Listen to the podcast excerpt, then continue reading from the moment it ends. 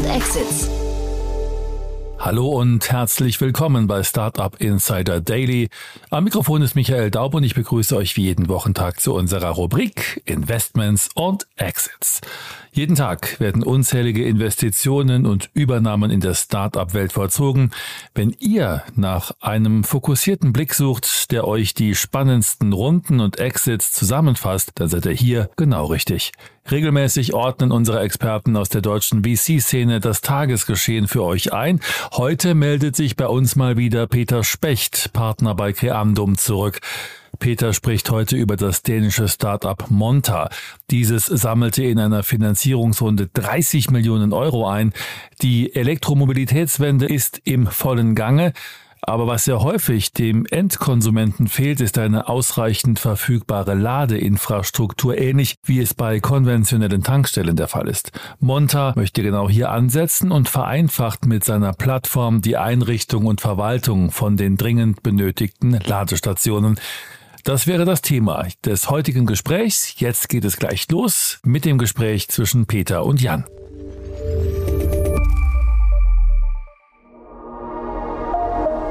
Werbung Startups aufgepasst. Die Deutsche Bahn sucht eure innovative Lösung für den Regional- und Fernverkehr von morgen. Gesucht werden spannende Ansätze in den Bereichen automatisiertes Testing, Auswertung von Hate Speech, neue Kundenservices, Reisendeninformation, Datenauswertung, Fahrradanwendungen und Schienenersatzverkehr. 25.000 Euro Finanzierung, exklusiver Zugang zu Datenexperten und Märkten sowie die Möglichkeit auf eine Folgekooperation mit der DB klingen vielversprechend? Dann jetzt bei der DB Mindbox bewerben und gemeinsam durchstarten. Weitere Informationen auf www.dbmindbox.com.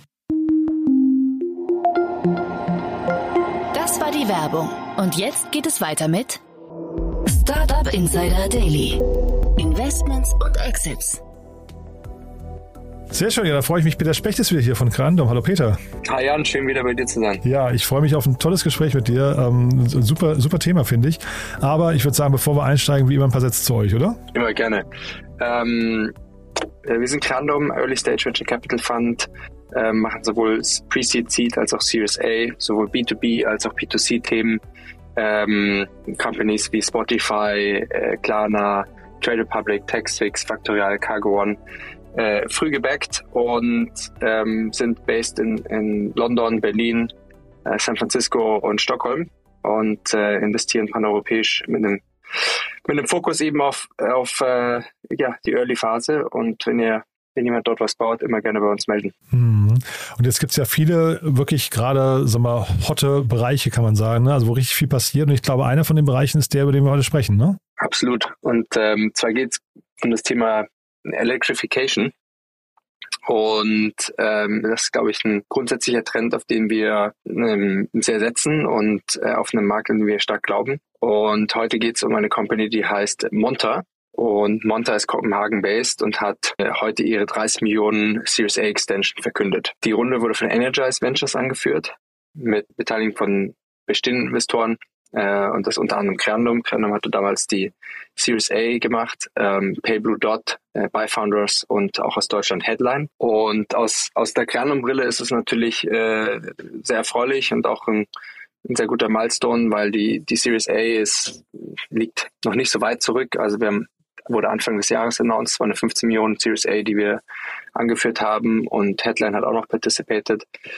Und ähm, wenn dann so eine Runde ist, eine Preemption-Runde, sagen wir mal, acht, neun Monate später passiert, ähm, ist meistens ein Zeichen, dass eine Company sehr gut läuft. Äh, und darüber ähm, können wir gleich ein bisschen sprechen, was die auch jetzt äh, genauer machen und, und wie die sich so entwickeln. Mhm. Ist das immer ein Zeichen dafür, dass es besonders gut läuft oder auch eins, dass man sich vielleicht bei der Kapitalintensität äh, verschätzt hat? Äh, guter Punkt. Es kommt auf die Company an, ja. Also wenn ich jetzt an, äh, an Quick Commerce denke oder ähnliches, also an extrem kapitalintensive Businesses, dann sind solche Runden ähm, häufig der Kapitalintensität geschuldet. Äh, aber wenn du quasi eine, eine Runde machst, die ähm, ein, ein Step-up ist, also ich sage jetzt mal wie in so einem Fall doppelt so groß wie die letzte Runde, sieben, acht Monate später in einem Bereich, der eigentlich ein hochmargiger Bereich ist, sowas wie Software, ist es meistens eher ein Zeichen davon, dass es gut läuft und die Company mit mehr Geld noch schneller wachsen kann. Mhm. Ja, lass uns vielleicht mal drüber sprechen, was Sie genau machen, weil das ist ja schon auch ein Bereich, ähm, wir kriegen ja hier relativ viele Pressemeldungen und sowas rein und man sieht schon, dass in dem Bereich relativ viel passiert gerade. Absolut. Und zwar, um welchen Bereich geht es? Ich meine, der, der unterliegende Markt ist, ja, sind E-Fahrzeuge, Electric Vehicles. Und der ist in Europa äh, ja, im letzten Jahr um mehr als 65 Prozent gestiegen. Das sind natürlich zum einen gute Nachrichten für Themen wie äh, die Energiewende, aber es, es sind auch sehr gute Nachrichten für, sagen wir, ein neues Ökosystem, was darum herum entsteht und Business Opportunities. Und da braucht es extrem viel, ähm, zum einen im Ausbau des Netzwerks, aber auch in der Infrastruktur. Und da ergeben sich eben ja in so einem Emerging Sheffield neue Opportunities und auch viele neue Startups, die wir in dem Bereich sehen. Und nur um es mal zu veranschaulichen, 3000 neue Ladestationen müssen in Europa jede Woche aufgebaut werden, damit wir das EU-Ziel von einer Million Ladestationen bis 2025 erreichen. Und ich glaube, das zeigt einem so ein bisschen, wie viel dort eigentlich äh, gerade im Hintergrund passiert und an Infrastruktur auch aufgebaut wird. Wie spielt Monta da rein? Montas Angebot besteht aus, ja, ich sag mal, zwei Bereichen. Nummer eins, es ist eine, ja, eine zuverlässige Software für Betreiber von Ladestationen. Betreiber von Ladestationen, deren Kernkompetenz ist normalerweise nicht im Softwarebereich. Und die Software von Monta ähm, richtet sich in, insbesondere eben an mittelständische Betreiber von Ladestationen, äh, von denen es sehr viele gibt. Also jetzt nicht unbedingt einen Shell oder ein Ionity, die äh, ihre eigene Software entwickelt haben, äh, sondern eher den, den SMI-Bereich dort. Und über die Monta-Software haben die Betreiber vollen Zugriff auf die Verfügbarkeit, auf die Nutzer, auf die Preise, auf Transaktionen ihrer Ladestationen und können dies eben nahtlos selber verwalten. Der zweite Bereich äh, ist jetzt nicht die Betreiber, sondern die Nutzer und zwar die E-Fahrzeugnutzer. Und ähm, da bietet Monta eben eine B2C-App an. Mit dieser können die User, sobald sie eben an Monta angeschlossen sind, A, Zugang zu den ganzen Ladestationen bekommen und die Nutzung und Verfügbarkeit äh, auch ihre eigene Ladestation verwalten und haben darüber hinaus eben auch einen Zugriff auf ein externes äh, oder auf ein Partnernetzwerk und das sind über 200.000 Ladestationen, äh, in die sie in Europa äh, darauf zugreifen äh, können. Zweitens, es gibt eine sogenannte Smart Charge Funktion, äh, die den Nutzern zu hilft, zu günstigen Zeiten ihr Fahrzeug zu laden und dabei Geld zu sparen und gleichzeitig auch den, den CO2-Fußabdruck zu reduzieren. Äh, Im Endeffekt, dass die App, äh, die einfach hilft, dann Strom zu kaufen, wenn es günstig ist und wenn, wenn Ökostrom produziert wird und das für dich automatisch regelt und nicht unbedingt zu Peakzeiten, äh, wenn alle am Kochen sind und es vielleicht äh, 19 Uhr ist, du dein Elektro äh, lädst, sondern das über Nacht, Nacht machst. Und wir denken, dass dies nicht nur für die Konsumenten viele Vorteile hat, aber auch essentiell äh, ist für die Netzstabilisierung und um Energie und, und das Laden von Elektrofahrzeugen auch langfristig günstiger zu machen, was ich glaube in der letzten Zeit auch nochmal besondere Relevanz bekommen hat. Und das ist ein bisschen das Angebot, was Monta hat. Und was besonders spannend hierbei ist, ist, dass es äh, sich auf der Softwareseite befindet. Also aktuell befinden wir uns in einem, ja, ich sag mal, in einem Rennen, wo es darum geht, ähm, wer die beste, meist verbreiteste Hardware produziert weil extrem viele Ladesäulen, Charge Points aufgebaut werden müssen. Und da wechselt der Marktführer auch sehr häufig.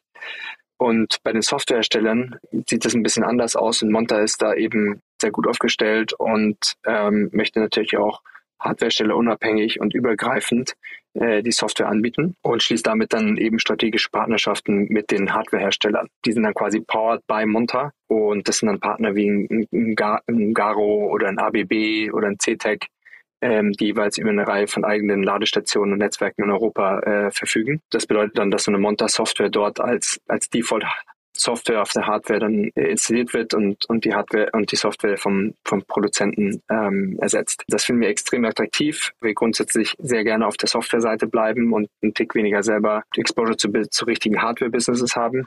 Und Monta hat sich dort ein extrem spannendes äh, Go-to-Market und, und Produkt äh, ausgedacht und entwickelt. Ich höre raus, du bist, also deswegen hast du es wahrscheinlich so ausführlich erklärt, äh, ihr seid von der strategischen Positionierung sehr, sehr begeistert, ne? oder höre ich das falsch raus?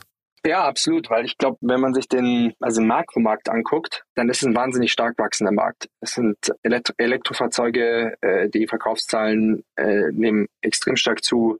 wir wissen, also es, jeder weiß, dass in fünf bis zehn Jahren äh, Elektro noch viel wichtiger sein wird und noch größeren Teil des Marktes einnimmt. Aber wenn so ein Ökosystem gerade erst damit entstehen ist, ist die strategische Position extrem, extremst wichtig, ähm, weil sich eben noch so viel verändert und man quasi äh, damit reinwachsen muss und quasi seine Position ausbauen muss, weil es kein, noch kein etablierter Markt ist. Und da ist das was, was wir ja sehr viel darauf achten. Hm. Jetzt hast du gerade auch zwei Dinge erwähnt. Du hast zum einen hast du Shell im Nebensatz erwähnt und da hast du eben von, äh, von der B2C-Komponente gesprochen. Und nur mal für mein Verständnis, also ist das jetzt gerade die Zeit, wo möglicherweise die ähm, Mineralölkonzerne abgelöst werden und man ist quasi dabei, das, das neue Shell im Elektrobereich irgendwie äh, zu suchen und zu, so vielleicht auch aufzubauen? Oder ist das hier eher, also das wäre ja quasi Energiekonzern oder ist es eher äh, hinterher ein Marktplatz, der hier entsteht? Ich glaube, ich finde die Frage, die Frage sehe ich unabhängig von Monta. Also das ist ja was, was Monta nicht, nicht selber ist quasi. Ich glaube, jeder versucht oder viele versuchen quasi die, das neue Shell quasi zu werden und Ladeinfrastruktur aufzubauen, Ladesäulen zu besetzen. Das ist zum Teil auch die ganzen Stadtwerke ähm, äh, von verschiedenen Städten. Also es geht auch sowohl auf einer lokalen Ebene als auch auf einer ähm, Unternehmensebene, die deutschlandweit dann ist. Und daher stimme ich dir absolut zu, dass dort die Möglichkeit gibt, sowas zu bauen. Der Approach, den Monta halt wählt, ist, dass sie, ich sag mal, wie so ein B2C-Aggregator da drüber legen, äh, dass du eben ähm, mit der App Zugriff auf, auf alle Partner hast. Das ist dann mehr Asset Light und ein bisschen äh, und relativ attraktiv, sagen wir so. Mhm. Und sorgt wahrscheinlich auch dadurch, dass es Asset Light ist, wahrscheinlich für eine, äh, für eine hohe Geschwindigkeit ne, in der Marktdurchdringung. Exakt, man kann natürlich, wenn man mit sehr vielen Leuten, also mit sehr vielen Partnern schneller skalieren, als, äh, als wenn du selber die komplette Infrastruktur errichten musst. Mhm. Und Asset Light aber umgekehrt, also ich äh, bin auch ein großer Fan von dem Modell, aber ähm, bedeutet Asset Light auch hinterher möglicherweise, dass man weil man die Hardware nicht ownt, dass man möglicherweise auch leichter angreif, angreifbar oder auch ersetzbar wird? Ich würde sagen, auf der, auf der B2C-Komponente ja, ja, weil du, ich meine, ein Konsument, es, es wird verschiedene Angebote geben für Konsumenten, wie du dein, wie du dein Fahrzeug laden kannst. Ja? Also äh, kannst, kannst du Shell oder zu BP gehen. Ne? Mhm, ja. Und das wird es auch im, im, im Elektrobereich geben. Allerdings auf der B2B-Seite, ähm, weil sie ja eben den, ich sag mal, den, den, den ChargePoint-Partnern die Software dazu bereitstellen, ist das eigentlich ein sehr sticky Modell, weil die quasi ähm, dann die Go-To-Software für, für ihre Hardware-Infrastruktur ist und den Bereich übernehmen. Und das sagen wir der Hard von Hardwareherstellern eben nicht die Kompetenz ist, das, da die richtige Software zu haben. Und daher ist auf der B2B-Seite sticky, auf der B2C-Seite ist es ein Game, wo du mehrere Anbieter hast. Hm.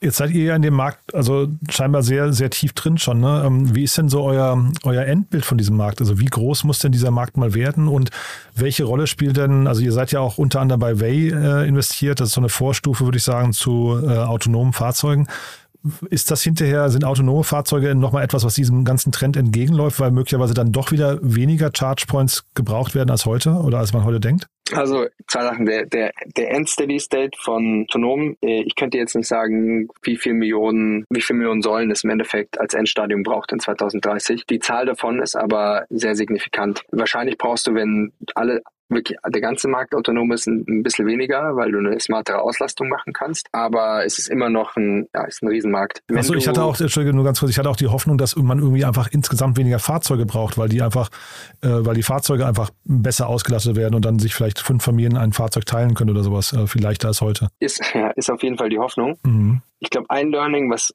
oder ein Learning, was wir äh, im Markt sehen, ist im Endeffekt heißt seit seit sechs Jahren, dass autonomes Fahren in zehn Jahren kommt. und heißt immer noch, ne? und, ne? Ja, genau. Und heißt immer noch. Ja, genau. Und Level 5 Automation dauert einfach länger als gedacht. Und das ist auch das, was äh, Way zum Beispiel macht, dass die ja eine Vorstufe des autonomen Fahrens machen, was eben Teleoperated Driving ist. Dass kein Fahrer mehr im Fahrzeug sitzt, aber das äh, über Teleoperations gemacht wird. Ich stimme zu und das ist auch die Hoffnung, dass es weniger Congestion, weniger, weniger Fahrzeuge in einer, in einer Stadt gibt und leere Straßen, wenn alles autonom ist äh, und wir äh, meiner Meinung nach hoffe ich auch kleinere Vehikel über die Zeit kriegen, ähm, weil das größte Problem in Cities äh, infrastrukturmäßig, sei es Stellplatz, sei es Straßenplatz, ähm, äh, ist auch, auch, auch Größe. Ja, nee, bin ich, bin ich bei dir. Und dieses Thema Asset Light und, und uh, vor allem, äh, also du hast ja vorhin gesagt, ihr macht ungern Hardware, ne? Ihr wollt auf der Softwareseite bleiben. Ich kann das schon verstehen. Ich hatte neulich Numbers hier ähm, im Podcast die auch selbst Hardware produzieren. Und da hat man schon gemerkt, also der, der Punkt, ich fand es ein super Modell, aber der Punkt, wo, worüber ich gestolpert bin, war die Geschwindigkeit, mit der sie ausrollen können, weil sie halt eben doch Hardware produzieren müssen. Und das ist teuer und dann kapitalintensiv und dann müssen sie die Stellplätze auch oder die, die, die äh, Plätze für die Ladesäulen selbst finden und so weiter und so fort. Klingt alles deutlich komplexer als das jetzt hier, ne? Ja, es sind unterschiedliche, unterschiedliche Challenges und unterschiedliche Komplexität. Was du eben erzählt hast, gerade im, im Hardware-Bereich, äh, ja, Plätze für sowas finden. Natürlich, auf der anderen Seite ist auch die ganze Produktion, die dahinter steht. Und ähm, äh, da strugglen Hardware-Startups typischerweise mit der richtigen Supply Chain, mit äh, Lieferzeiten einhalten, mit äh, Production Excellence und Operation Excellence hinzukriegen.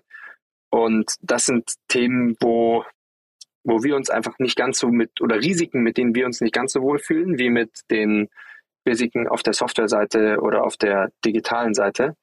Ähm, es gibt natürlich äh, sehr gute Hardware-Investoren auf dieser Welt, die sich mit diesen Risiken dann, dann deutlich besser auskennen und die auch bereitwilliger sind zu nehmen. Ähm, aber viele der, der Venture-Fonds konzentrieren sich meistens auf die schneller skalierenden Nicht-Hardware-Themen. Und jetzt, du hast vorhin gesagt, Powered by Monta, es soll halt so ein geflügelter Be Begriff werden. Ähm, was muss denn Monta jetzt machen, um dann tatsächlich auch attraktiv zu sein für die Partner? Also das, das ist ja wahrscheinlich auch, also man möchte ja nicht austauschbar werden, oder? Absolut nicht. Da musst du einfach eine extrem gute äh, Software bauen. Also die eine Software, die es den Kunden macht, extrem leicht zu entscheiden, wie sie chargen, wie sie bezahlen möchten, extrem gute Integrationen haben, Custom Pricing erlauben und einfach eine sehr gute user-friendly äh, Software bauen, die sowohl gut für Kunden ist, als aber auch für also die Businesses, um ihre Charge Points zu managen und entsprechend ihre eigenen Ziele zu verfolgen. Hm. Und nochmal kurz zu Shell, weil wir ja gerade eben über die Mineralölkonzerne gesprochen haben. Sind das trotzdem hinterher aus eurer Sicht die Spieler, die dann irgendwann als Exit-Kanal bereitstehen? Man hat das ja bei Shell und BP schon öfters gesehen, dass sie Sonnen und so weiter haben sie alles gekauft. Ne? Ähm, ähm würdest du sagen, die nutzen ihr Kapital gerade, was sie haben, um sehr clever zu transformieren in die nächste Stufe? Oder äh, welchen Weg könnte so ein Montamer gehen? Ich muss sagen, in der Early Stage, wie wir meistens drüber nachdenken, ist, wir gucken ja auf die Business Opportunity und wie viel Revenue eine Company generieren kann und äh, wie groß sie wachsen kann. Und ähm, denken im Idealfall sogar ein IPO und ähm, könnten Strategen aus der Richtung irgendwann dafür relevant sein? Ja, wahrscheinlich schon. Ist aber was, was zumindest bei unserer Hypothese jetzt nicht die Core-Rolle spielt. cool. Also finde ich, finde ich echt ein tolles Thema, muss ich sagen. Von der Sorte kann es ja nicht genug gehen, ne, äh, geben. Und ich glaube auch schön zu sehen in diesem ganzen Bereich, jetzt nicht nur äh, Electric Vehicle, sondern generell, das ist ja wahrscheinlich der weitere Begriff Cleantech, ne, ähm, fließt gerade sehr, sehr viel Geld rein. Ich habe gesehen, Enu ist auch dabei, ne? die Heilemann-Brüder waren auch noch hier zu Gast im Podcast. Also das ist ja schon so, genau, glaube ich, wie Energize, ähm, so, so ein bisschen so ein Cleantech-Stempel, der da mit, mit reingeht, ne? Ja, absolut. Und mit Energize hast du einen Player, der die Runde gerade angeführt hat, der extrem spezialisiert ist auf diese ganzen, wie der Name schon sagt, Energiethemen und, und Electrification-Themen. Die haben ja in Deutschland zum Beispiel auch Twice gemacht. Und äh, PayBlue Dot ist ebenfalls ein, ein Spieler, der äh, dort auch einen besonderen Fokus hat. Also da haben sie sich einen, einen ganz guten Investorenkreis auch zusammengebaut. Jemand, der in dem Bereich unterwegs ist, darf sich bei euch melden, Peter? Oder ist der, der Zug Immer sehr gerne.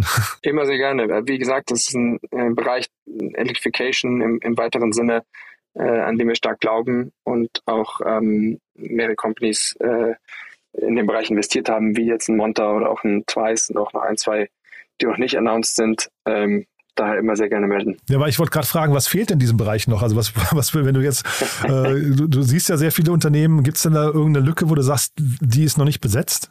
Sprechen wir mal drüber, wenn äh, ein weiteres Investment dann announced ist. Cool, dann war das ein guter Cliffhanger jetzt fürs nächste Mal. Toll, Peter. Dann hat es mir großen Spaß gemacht. Haben wir was Wichtiges vergessen? Äh, ich glaube, wir haben alles. Vielen Dank. Startup Insider Daily, Investments und Exits. Der tägliche Dialog mit Experten aus der VC-Szene. Das war die Einordnung von Peter Specht, Partner bei Creandum, zu der 30 Millionen Euro großen Finanzierungsrunde des dänischen Startups Monta im Gespräch mit Jan Thomas.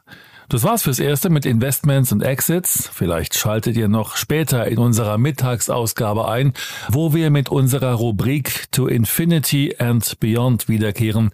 Daniel Höpfner und Kerstin Eismann haben gemeinsam mit Jan Thomas ein paar neue Krypto-News für euch versammelt. Wenn nicht, hören wir uns hoffentlich morgen in der nächsten Ausgabe wieder. Am Mikrofon war Michael Daub. Ich verabschiede mich. Bis dahin.